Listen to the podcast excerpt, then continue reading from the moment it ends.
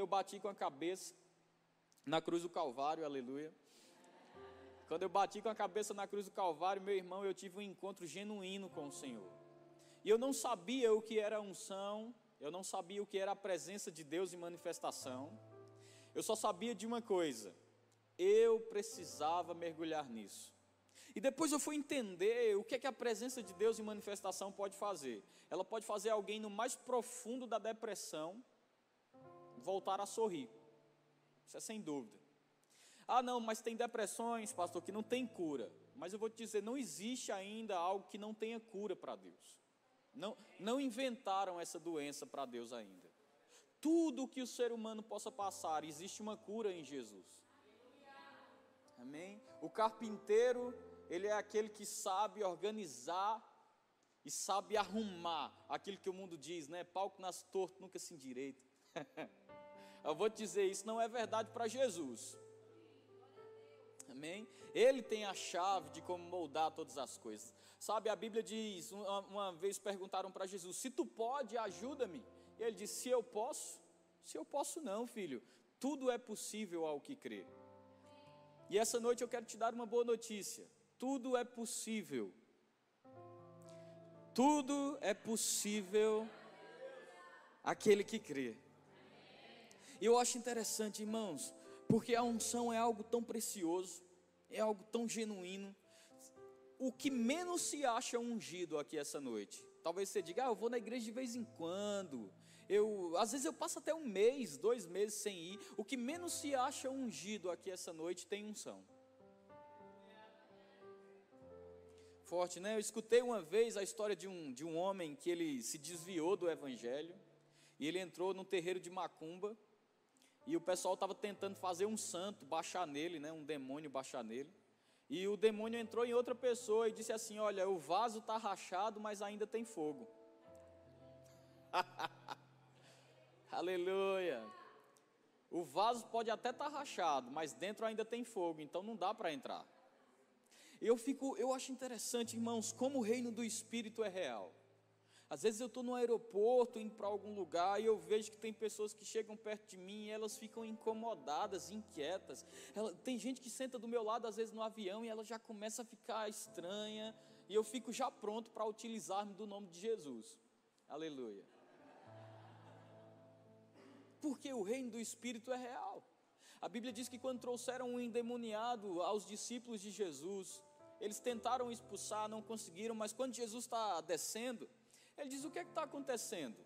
Ah, os teus discípulos não puderam expulsar, mas diz que quando Jesus chamou o menino, o demônio que estava dentro do menino viu Jesus e já se manifestou. Jesus passava pelos lugares, e quando Jesus estava passando nos lugares, eles gritavam, diziam: Bem sei quem és, filho de Davi, bem sei quem és, filho do Deus vivo.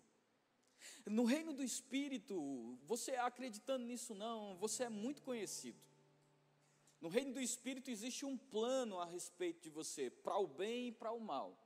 O diabo escreveu uma carta, né, falando o que quer fazer com a sua vida. E Deus escreveu um testamento, aleluia, falando o que pode também acontecer com a sua vida.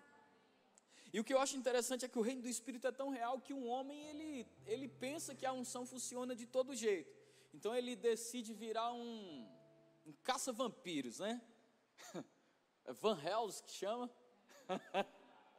e ele decide ir atrás de demônios. E quando ele depara com um, ele diz: Eu já vi mais ou menos como que funciona.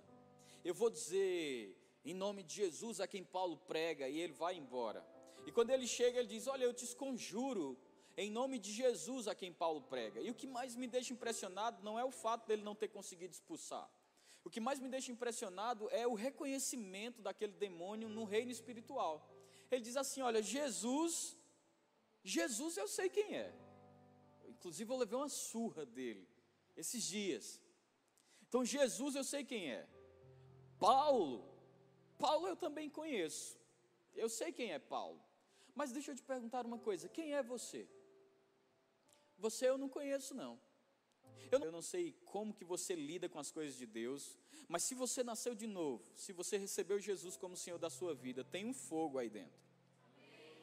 Tem uma chama acesa aí, e no reino do Espírito você é conhecido pelos anjos, pelos demônios, por Deus.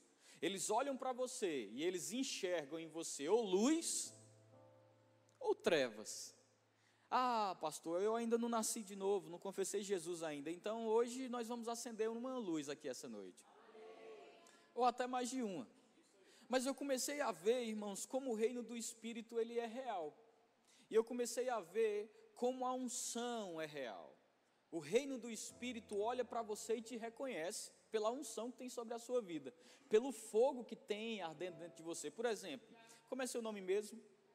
Larissa, né? Eu, eu, acredito que você já viu a Larissa, né? A Luana estava aqui também, tem a Ellen aqui, tem várias pessoas que sobem aqui e cantam, e você nota que nenhum é igual, todos cantam diferente, e todos se movem de uma forma diferente. Isso significa o quê? Isso significa dizer que cada um tem uma unção diferente sobre a sua vida. Você já viu o pastor Gilmar pregar, você já viu o pastor Guilherme pregar, né? O pastor Gla, Gleb, foi o que eu disse, Glebers. Você já viu? E todos têm uma unção diferente. Por quê? Porque a unção é real. Ela não muda quem você é, mas ela usa quem você é, é o quem Deus te fez ser para atuar naquilo.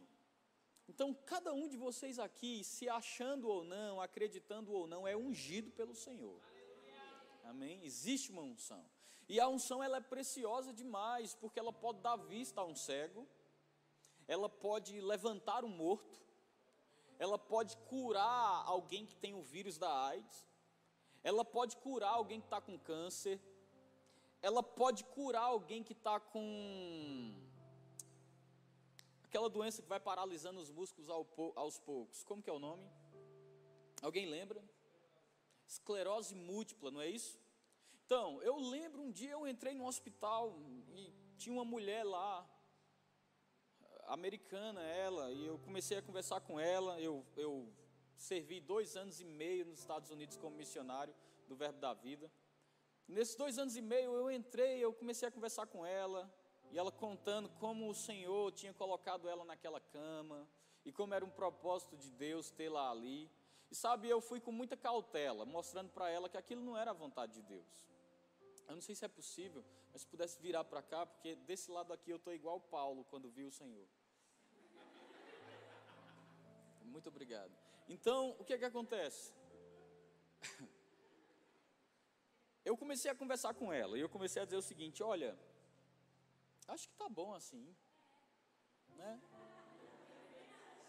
Então, está legal. E eu comecei a, a, falar com ela e mostrar com todo cuidado, olha, Deus, Ele te curou, tal. E ela não aceitava de jeito nenhum, não aceitava.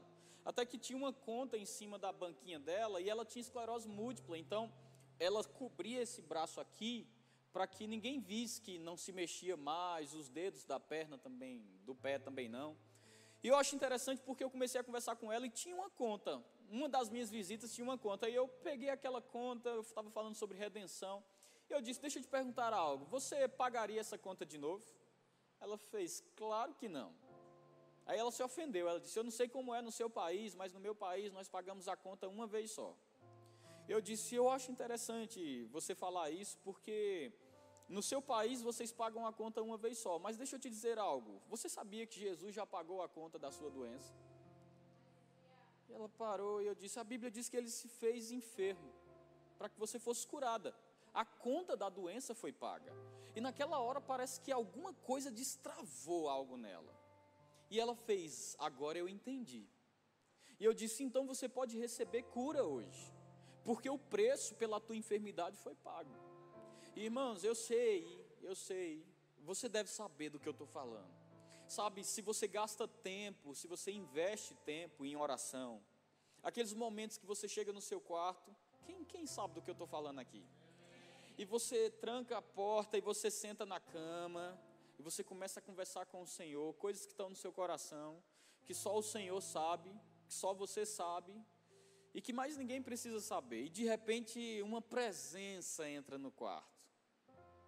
E naquele momento você sabe, Jesus está aqui. Naquele momento, eu não sei, eu acredito que não é só comigo, eu acredito que você passa por isso também. Né?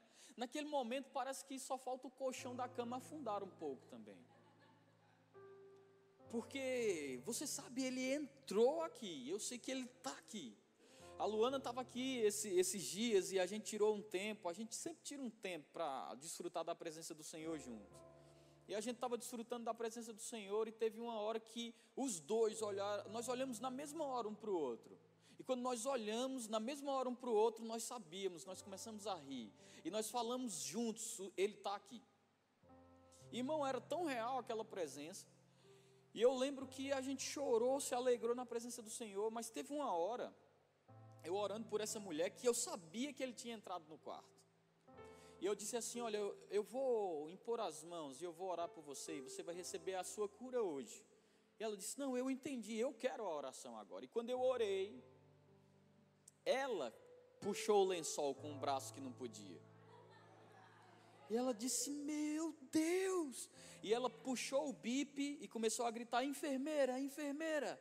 E a enfermeira entrou lá e ela disse: O que foi? O que é que está acontecendo? E eu já me afastando um pouco, porque os americanos são muito engraçados quando você é um estrangeiro, né? E ela disse: Descubra os meus pés agora. E quando ela descobriu os pés, os dedos do pé dela, ela mexia um por um. E a enfermeira, meu Deus, o que está acontecendo? E ela disse: Ele orou por mim e o Senhor me curou. E eu lembro, irmãos, ela disse: Você vai ter que pregar agora. e ela começou, eu, eu fui para o meio do hospital, eu estava bem no meio do hospital, tinha alguém do meu lado me interpretando, mas eu sabia, a unção estava sobre mim agora. E começaram a tirar algumas pessoas de dentro do quarto, em cadeira de roda, começaram a tirar algumas pessoas na maca mesmo, os que podiam. E levaram para o salão do hospital, e eu lembro que eu comecei a pregar sobre Jesus, aquele que cura. E eu comecei a ver como as experiências com a unção, ela é tão preciosa, tão real. Eu lembro um dia, eu estava com 14 anos de idade, e eu estava evangelizando no colégio para jovens e adultos. E eu lembro que era um colégio muito barra pesada, as pessoas fumavam no corredor, e eu estava tão revoltado com aquilo, e eu disse: Senhor, se você me der uma oportunidade de entrar numa sala de aula dessa, eu vou falar de Jesus para as pessoas. E uma ímpia me pegou pela mão, me jogou dentro da sala, e disse: Todo mundo fica quieto, que esse menino vai falar de Jesus agora. Meu irmão, meu coração estava disparado, eu, meu Deus, e agora o que é que eu vou fazer? E eu comecei a falar para eles o seguinte: Olha se eu desse o coração do meu filho por você, ou se você desse o coração do seu filho por mim, e eu não desse nenhum muito obrigado, seria uma coisa chata. E um rapaz disse: Eu tomava o coração do filho de volta. e eu olhei e eu pensei: Calma, é só um exemplo. Mas se eu não desse um telefonema, seria chato. Ele disse: Com certeza seria muito chato. Eu fiz: Pronto, preguei para você já. O que aconteceu foi que Deus deu o único filho que ele tinha, e nós temos esquecido de dar aquele telefonema para ele dizendo muito obrigado. Ah, mas eu quero dizer para vocês que Deus não quer tomar o coração de volta, Ele quer só receber o telefonema. E eu disse: Mas se você quiser dar esse telefonema hoje, a Bíblia chama esse telefonema de novo nascimento. e eu lembro, aconteceu de novo. Ele abriu a porta de novo. E aquela presença doce entrou no lugar. Cheia de graça, Igual está entrando aqui agora. cheia de graça, cheia de misericórdia, dois olhos com chamas de fogo e de amor e misericórdia sobre nós. Eu lembro, irmãos, quando eu comecei, eu disse: alguém quer receber Jesus? Ninguém levantou a mão. Eu disse: tem pelo menos uma pergunta? E um jovem lá atrás disse: Olha, eu tenho uma pergunta. Pode, pode dizer. Ele disse: Na verdade é o seguinte Acho que todo mundo aqui quer receber Jesus, mas ninguém tem coragem. Eu disse: Você quer? Ele fez: Eu quero. Eu fiz: Então levante sua mão. E ele levantou. Meu irmão. Aí aquela cena entrou no meu espírito, com 14 anos de idade. Uma sala de 80 pessoas, de jovens e adultos, levantando a mão para receber Jesus, diante de um menino de 14 anos de idade. Eu lembro todo mundo levantando a mão e aquele coro estremeceu a sala. Eu disse assim: repitam comigo, Senhor Jesus. E eles repetiram: Senhor Jesus. Nós te recebemos, nós te recebemos, como o Senhor, como o Senhor, e Salvador da nossa vida. Eu disse: Espírito Santo, agora mesmo faça morada em cada um deles. Rapaz, eram as meninas se abraçando na sala, os meninos chorando, E de repente eu olhei para a porta e um professor abriu, porque era aula vaga. Quando o professor abriu, ele fez assim: Ué, o que está acontecendo aqui? Eu sabia. Ele tinha entrado na sala de aula. Aquela cena veio, ficou tão forte no meu espírito, tão cravada, que eu disse: Eu vou dedicar a minha vida, a minha juventude, a, a me render à Sua unção. Eu vou dedicar a minha vida, tudo que eu tenho, tudo que eu posso, tudo que eu sou, eu vou dedicar a você. E sabe, depois eu fui entender com maior dimensão. Coisas começaram a acontecer na minha vida. Isso foi com 14 anos. Mas coisas começaram a acontecer na minha vida e eu não entendi algumas coisas. Mas eu comecei a perceber que quanto mais eu me entregava, mais a unção crescia. E quanto mais a unção crescia, mas eu notava que o diabo trazia oposição, trazia coisas. E eu comecei a ver, eu descobri o que está escrito em, não precisa abrir, eu vou ler aqui. Em Ezequiel, no capítulo 28, diz assim: Veio mais a mim a palavra do Senhor, dizendo: Filho do homem, levanta uma lamentação sobre o rei de Tiro e diz-lhe: Assim diz o Senhor Deus: Tu eras o selo da perfeição. Algumas versões dizem: Tu eras o sinete da perfeição. Outras dizem: Tu eres o medidor do que é perfeito, cheio de sabedoria e perfeito em formosura. Estivestes no Éden, jardim de Deus. Versículo 14 diz: Eu te coloquei como querubim. Olha só que maravilha. Eu te coloquei como querubim, ungido da guarda. Estiveste sobre o monte santo de Deus, andaste no meio das pedras afogueadas. E eu disse: eu sei de quem esse texto está falando, está falando de Lúcifer. E a Bíblia diz: Tu eras, eu te coloquei como querubim ungido da guarda, e tu andavas no meio das pedras afogueadas. Ei, Lúcifer, ele não só era ungido, mas ele andava no meio do fogo. Ele tinha intimidade com o fogo. Ele sabia como era andar no meio do fogo. Em Isaías, aleluia. Em Isaías, no capítulo 12, em 14, versículo 12 diz: Como caísses do céu, ó estrela da manhã, filha da alva, como fosses lançado por terra, tu que prostravas as nações, e tu dizias no teu coração: Eu subirei ao céu, acima das estrelas de Deus exaltarei o meu trono. e no monte da congregação me assentarei nas extremidades do norte, subirei acima das alturas das nuvens, e eu serei semelhante ao Altíssimo. Contudo, levado serás ao Seol, ao mais profundo do abismo. Os que te virem contemplar, te contemplarão, considerar-te-ão e dirão: É este o varão que fazia estremecer a terra e que fazia tremer os reinos? Que punha o mundo como um deserto e assolava as suas cidades, que a seus cativos, preste atenção nisso, que a seus cativos não deixava ir soltos para as suas casas. Aí eu comecei a entender. Eu disse: o que nós recebemos é muito precioso. Nós somos ungidos. E não somente ungidos, mas ele colocou o Espírito não apenas sobre agora, mas ele colocou o Espírito dentro. Significa dizer que nós somos ungidos e o fogo do Espírito habita dentro de nós. Nós ocupamos na totalidade aquilo que ele queria ser. Ele era ungido e sabia lidar com fogo, mas não era a semelhança. Aí Deus cria a semelhança, ungida e que sabe lidar com fogo. Oh, aleluia. e quando Deus cria a semelhança ungida e que sabe lidar com fogo, eu fico tentando enxergar o que foi que aconteceu com o, o Lúcifer. E o que aconteceu está aqui, ele se tornou o diabo, Satanás. E a Bíblia diz que não somente se tornou o diabo e Satanás, mas um dos nomes que é utilizado para Lúcifer, sabe qual é? Presta atenção nesse nome dele, talvez você não conheça. Né, tem uma música que diz é, é, Lúcifer, Beuzebu, príncipe das trevas, diabo, Satanás, tanto faz, né, mais ou menos assim. E eu acho interessante porque esse nome dele é um dos nomes que mais me chama a atenção. Se chama o Pai. Talvez você pense, já sei, da mentira. Não, não, não, esse daí nós já conhecemos. Um dos nomes de Lúcifer, que de Satanás, no caso, que me chama a atenção é esse daqui, ó.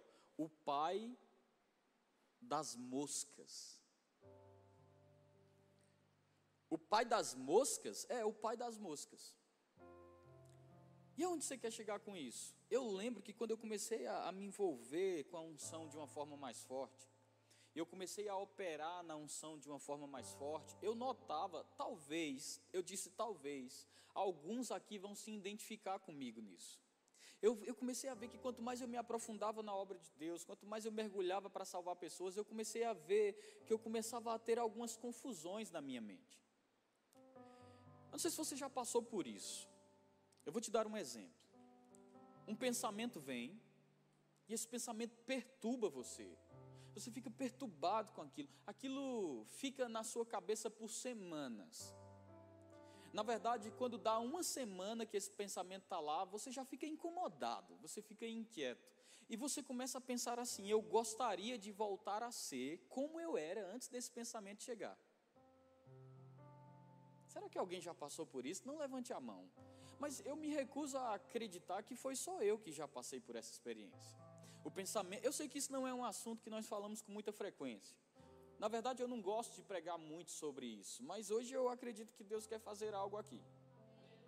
E quando esse pensamento vem e ele não sai da sua cabeça e você martela ele, você pensa sobre ele, aí ele começa a sugar toda a sua atenção e energia, a ponto de você estar numa pizzaria, cercado de amigos, rodeado de pessoas, e todos estão conversando, brincando, mas você está ali, você até ri do que está sendo dito, mas na íntegra você não está ali, porque a sua atenção entrou em um domínio que não é seu. E você senta ali, todo mundo está rindo, todo mundo está brincando, e você pensa assim: nossa, eu queria voltar a ser como eu era, antes desse pensamento chegar.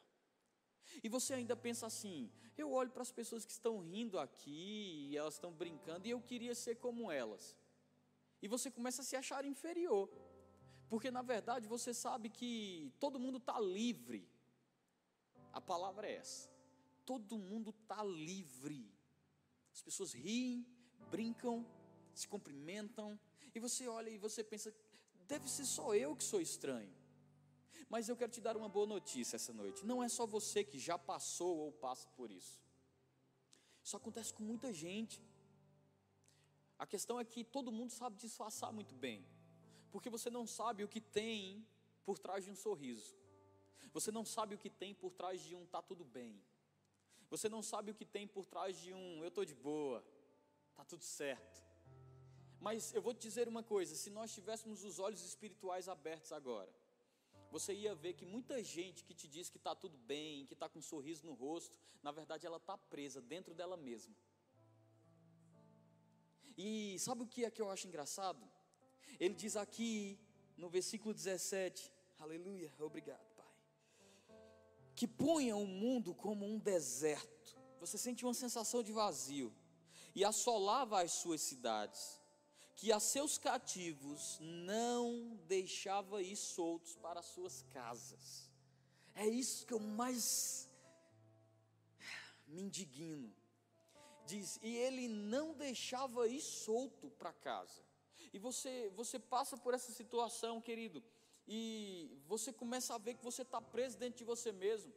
E você começa a entrar num labirinto mental. Você busca uma saída mental por aqui, e você vai, e você pensa que tá, vai dar certo, vai dar certo, mas quando chega no final, você descobre que não tem saída. E você volta para o mesmo ponto de pensamento aonde você estava. E você diz: Não, mas deve ter algo que vai me tirar disso. E você tenta outra saída. E a Bíblia diz isso. E a Bíblia diz aquilo. E a Bíblia diz isso. E você pensa: Está dando certo. Agora eu vou sair dessa confusão que está na minha mente. E você vai e descobre que é, é sem saída de novo. E você vai ficando cansado com aquilo, aquilo está roubando a sua alegria, está roubando a sua paz.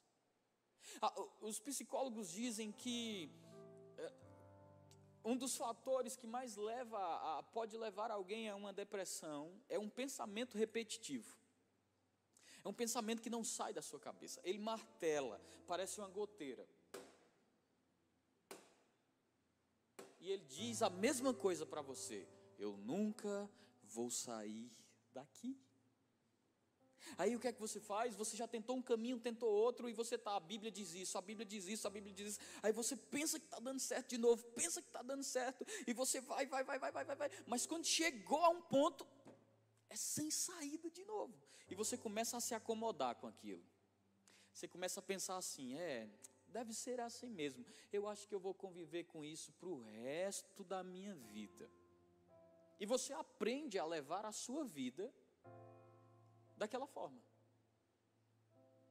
Você aprende a conviver com aquilo. Você aprende a levar aquilo para onde você vai, você entra em novas fases, novas estações, coisas novas acontecem e você até se alegra, mas você aprendeu a carregar o jugo com você. Essa noite eu tenho uma boa notícia: o Senhor me enviou aqui para despedaçar o jugo que tem sobre a sua vida. A pior parte eu não sei se você sabe, mas a pior parte de enfrentar um problema é o tempo que você leva carregando ele.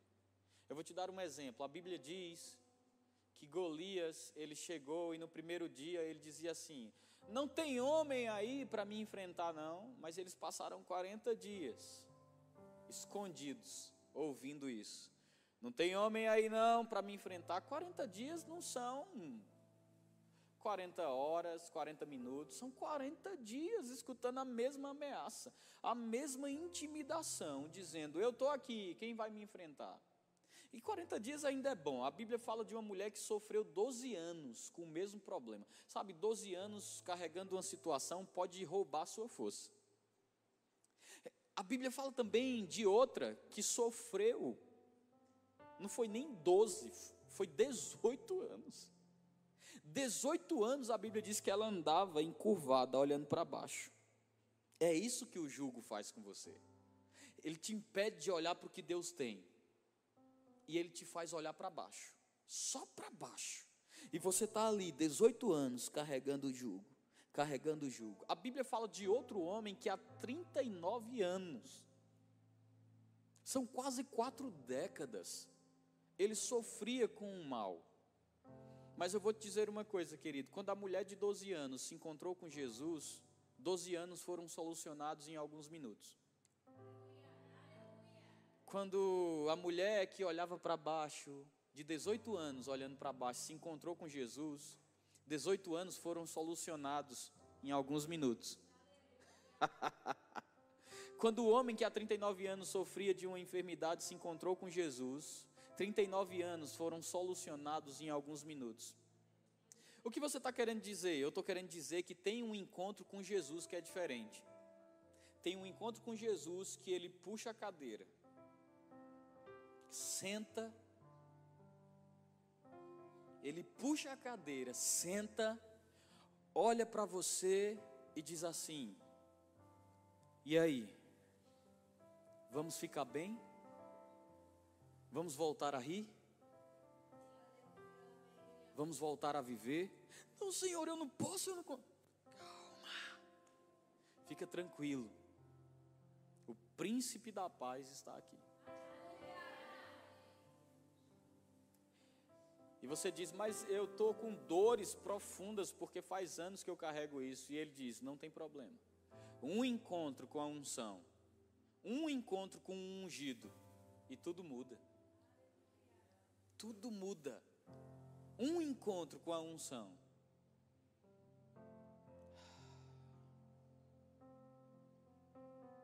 Um encontro com a unção e tudo muda. E sabe, essa noite, se eu pudesse dar um tema para essa mensagem, eu daria esse. O dia em que Jesus transformou labirintos mentais em linha reta.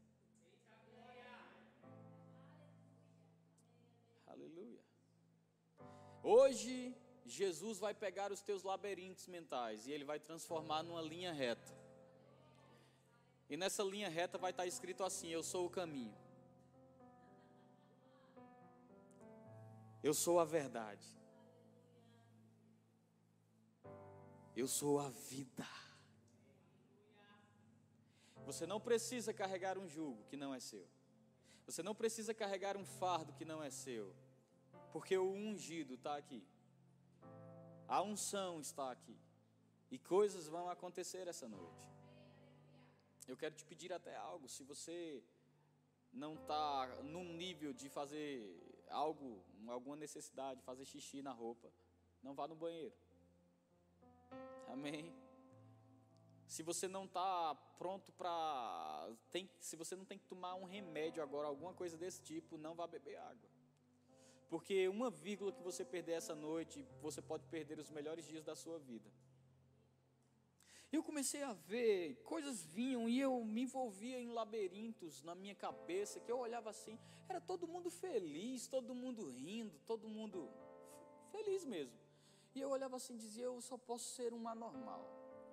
Eu acho que eu não sou normal não, porque ninguém passa por isso. E depois eu comecei a atender pessoas, conversar com pessoas, e eu via que era o mesmo problema acontecendo com todo mundo, porque o diabo usa as mesmas coisas com todas as pessoas, porque ele é diabo. Quando eu oro por alguém que vai receber o batismo, eu sempre digo assim para ela: você vai receber o batismo no Espírito Santo. Três coisas vão vir para a sua mente. A primeira, você não foi batizado de verdade. A segunda, você inventou o que está falando. E a terceira, você imitou quem estava perto. E as pessoas olham para mim e fazem: ah, Como você sabe? E eu digo, porque esse método é o método que ele usa há anos. Qual é o método? Da, da mentira. Ele conta. E se você acreditar, ele faz virar verdade. Simples assim. Ele diz: Deixa eu te contar uma coisa. Eu tenho uma história para contar para você. Sabe, eu não sei se você entende, mas ele é o mestre das ilusões. Ele diz: Vamos conversar um pouco. Eu tenho uma história. Você já notou Lembra daquele ano que você tentou fazer isso e não deu certo? E você faz, é mesmo, não deu. Ele diz: Pois bem, você sabia que você tentou outra vez fazer outra coisa diferente também não deu certo? E você faz, nossa, é verdade, que coisa estranha, que pensamento estranho que está vindo aqui. É, mas é verdade. Ele diz: Não, calma, não saia da sala agora. Vamos conversar mais um pouco. Você lembra daquele ano que você fez isso, isso, isso, isso, e você começa a ficar para baixo e você não entende o que está acontecendo ali. Mas o que está acontecendo ali é que o pai das moscas, ele põe um pouco de mosca na mão e ele faz assim, ó.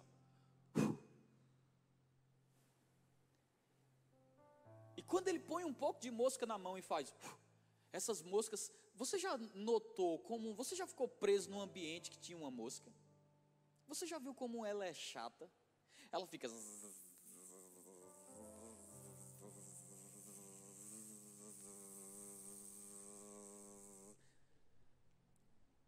Meu irmão, eu fico prestando atenção. Você está lá e parece que essas moscas são pensamentos que estão te rodeando e as moscas estão rodeando você e parece que isso te perturba. Isso não te deixa em paz. É zzz, você não pode, zzz, você não tem, zzz, não vai dar certo, você é anormal, você é doente, nunca vai acontecer, nunca vão te respeitar. E você fica, meu Deus do céu. E parece que quanto mais você espanta, mais as moscas vêm. Comecei a ver na minha caminhada que estava acontecendo coisas desse tipo comigo. Eu ficava perturbado. Eu disse, Senhor, eu, eu não, não entendo o que é que está acontecendo. E Deus me levou para uma passagem no Antigo Testamento que mostra a unção como um, um, óleo precioso, um perfume. Um perfume. Você sabia que a unção tem um cheiro? E a, eu fui para essa passagem, eu acho muito. Olha só como o reino do Espírito é real. Eu estava orando na, na igreja que eu sou co-pastor. Eu estava orando por algumas pessoas e tinha acabado de chegar um jovem que era de outra igreja.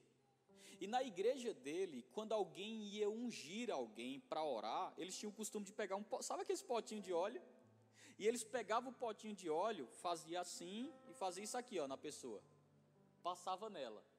E ele disse: eles passavam o óleo na gente porque era um costume da igreja. E aquele óleo era cheiroso, pastor. Eu fiz, que legal.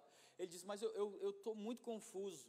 Você passou óleo em mim quando você orou por mim? Eu fiz, não. Ele fez, pois é, eu já passei a mão na minha pele, eu procurei em mim, eu não consigo achar o óleo. Eu fiz, não, eu não passei óleo. Aqui no verbo nós não passamos óleo. E ele olhou e disse, mas o cheiro do óleo não sai de mim. eu disse: Você está falando sério? Ele fez: Eu já pedi para minha esposa ver se tem óleo, é o mesmo cheiro do óleo que passavam em mim na minha igreja, porque a unção tem um cheiro. E a Bíblia diz o seguinte: quando a mosca cai na unção, quando a mosca cai no perfume, a mosca pode azedar o perfume inteiro. Então o que é que o diabo faz? Você é ungido, mas ele tenta derrubar uma mosca na sua unção. Como que ele faz isso? Primeiro ele sopra. E as moscas vêm te perturbando. Você não pode, você não pode, você não tem, você não vai conseguir, não vai dar certo. E você fica perturbado. Mas quando você pega uma daquelas moscas na sua mente, aí ela cai e azeda a unção. Deixa eu te dizer algo. A Bíblia diz: não sejamos ignorantes quanto às astutas ciladas do diabo. Mas quando você pega essa passagem no grego, sabe o que é que está dizendo? não sejamos ignorantes quanto aos caminhos mentais que o diabo usa para acessar a tua mente. Olha só o que é que ele está dizendo. Nós imaginamos mil armadilhas, né? Porque a Bíblia diz: não seja ignorante quanto às astutas ciladas do diabo. Mas a Bíblia diz, quando você vai buscar na, na, na fonte mesmo, diz assim: não seja ignorante quanto aos caminhos diabo não está atrás do teu dinheiro, o diabo não está atrás da tua saúde, o diabo não está atrás da tua família, o diabo não está atrás do teu ministério, o diabo está atrás de uma coisa só: da sua atenção. E se ele tem a sua atenção, ele tem tudo. Agora preste atenção nisso. Eu comecei a notar que quando você pega uma mosca dessa, e ela cai na unção, ela azeda a unção eu comecei a pensar: tem que ter um jeito de se livrar disso. Tem que ter uma forma de ser livre, porque a Bíblia diz que para a liberdade foi que ele nos libertou. Então tem que ter uma maneira. Aí olha só que maravilha. Quem aqui já ouviu falar em Abraham Lincoln? Alguém? Algumas pessoas. Abraham Lincoln foi um dos maiores presidentes que os Estados Unidos já tiveram a oportunidade de ter cara era um ícone nos Estados Unidos. E eu não sei se você sabe, Abraham Lincoln, ele tentou entrar na Universidade de Direito. E ele foi reprovado pelas notas baixas que teve. Todo mundo riu dele. Abraham Lincoln, ele se candidatou ao Senado. ele teve tão poucos votos, mas tão poucos votos, que ele se tornou motivo de chacota dentro da casa. Agora, essa daqui é forte, escuta essa. Abraham Lincoln estava noivo, e nas vésperas do seu casamento, a noiva de Abraham Lincoln morreu. Abraham Lincoln, ele era um cara frustrado na sua área acadêmica, Abraham Lincoln era um cara frustrado na sua área profissional e Abraham Lincoln era um cara frustrado na sua área sentimental. Eu não sei em que área você está frustrado aqui essa noite. Eu não sei qual mosca conseguiu fazer isso. Mas eu digo para você, ele era um cara frustrado, academicamente falando, profissionalmente e emocionalmente. Mas o que eu não sabia, nada disso me chama a atenção. O que eu não sabia é isso daqui, ó. Quem já ouviu essa frase? Se eu tivesse oito horas para cortar uma árvore, eu passaria sete horas afiando o machado. Quem já ouviu essa frase? Eu também já ouvi várias vezes, eu, só que eu nunca prestei atenção quem era o autor da frase. Aí quando eu fui ver, estava lá. Se eu tivesse oito horas para cortar uma árvore, eu passaria sete horas afiando o meu machado. Autor, Abraham Lincoln.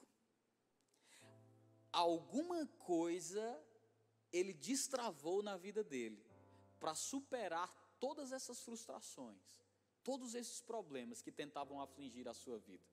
E ele entendeu: não é com a minha força, não é com a minha mente. Quanto mais você tentar sair disso, é igual um, uma areia, como que chama? Movediça. Quanto mais você faz força para tentar sair, mais ela te puxa para baixo.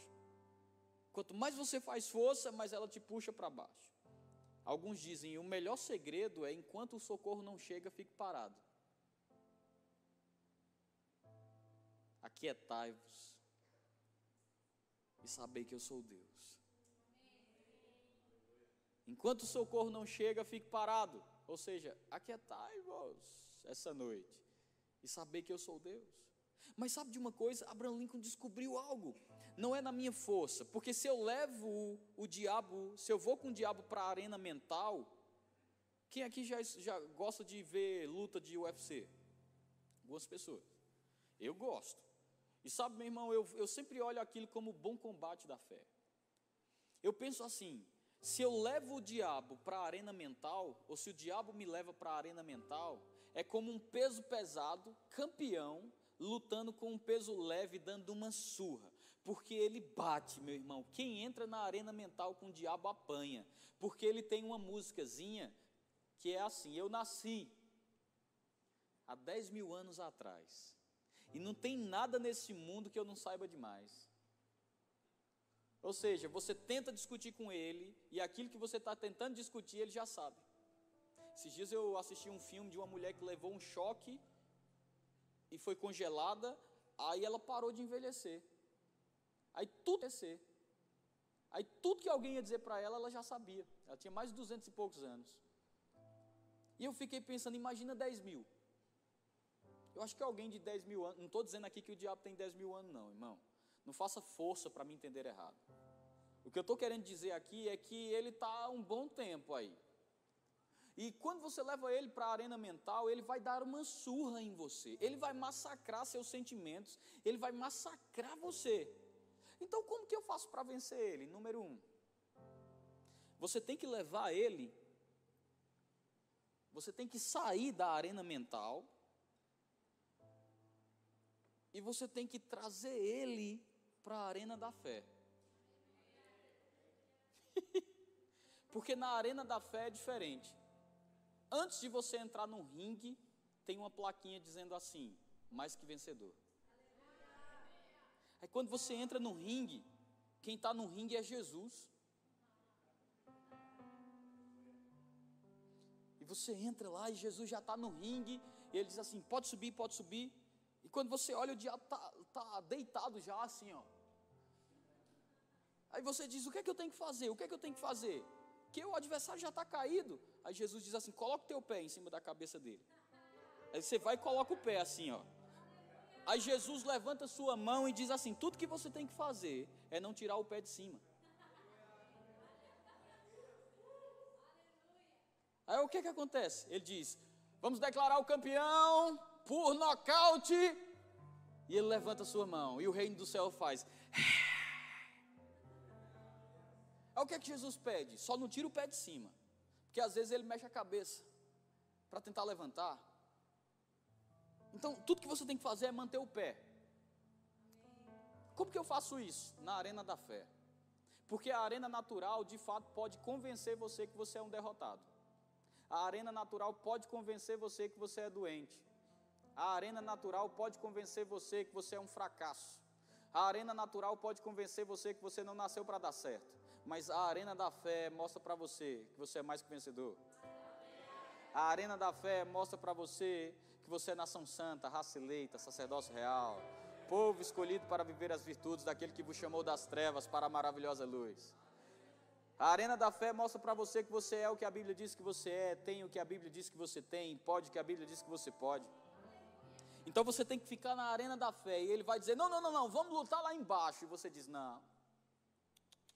Lá embaixo não, eu só luto com o que é de cima. Eu só luto na plataforma de cima, a plataforma da fé. É a plataforma que eu coloco os meus pés e você fica embaixo e Jesus fica com a minha mão levantada. Porque na plataforma de baixo ele te mostra o que é de baixo. Mas na plataforma de cima, enquanto você está com o pé na cabeça dele, Jesus fica assim: olha aí o teu futuro. Isso é o que eu tenho para você.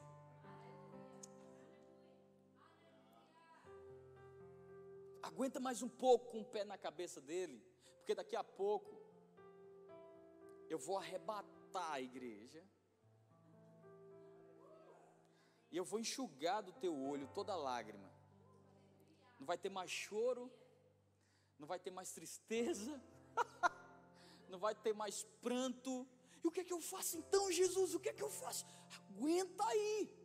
É só ficar com o pé, não é difícil. Não tem que dar chave, não tem que dar mata-leão, não tem que suar, não tem que sangrar, não tem que fazer força, não tem que. Não precisa nem ter corpo a corpo, é só manter o pé. Agora você vai ser tentado a tirar o pé de cima. Aí eu vou te ensinar agora o que é que acontece. Quando você está lá com o pé em cima, o que faz você se distrair para tirar o pé são as moscas.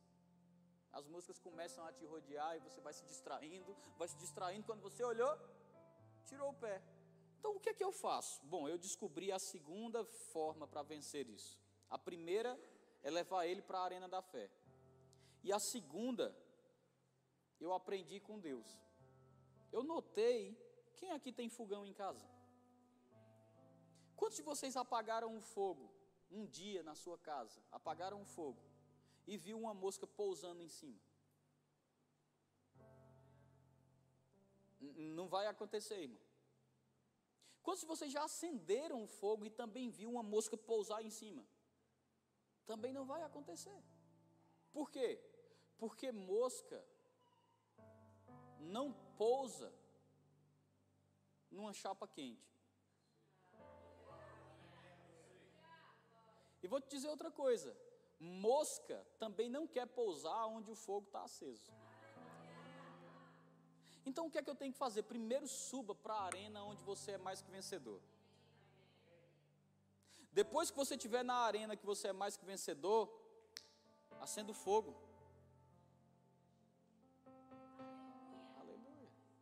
Depois que você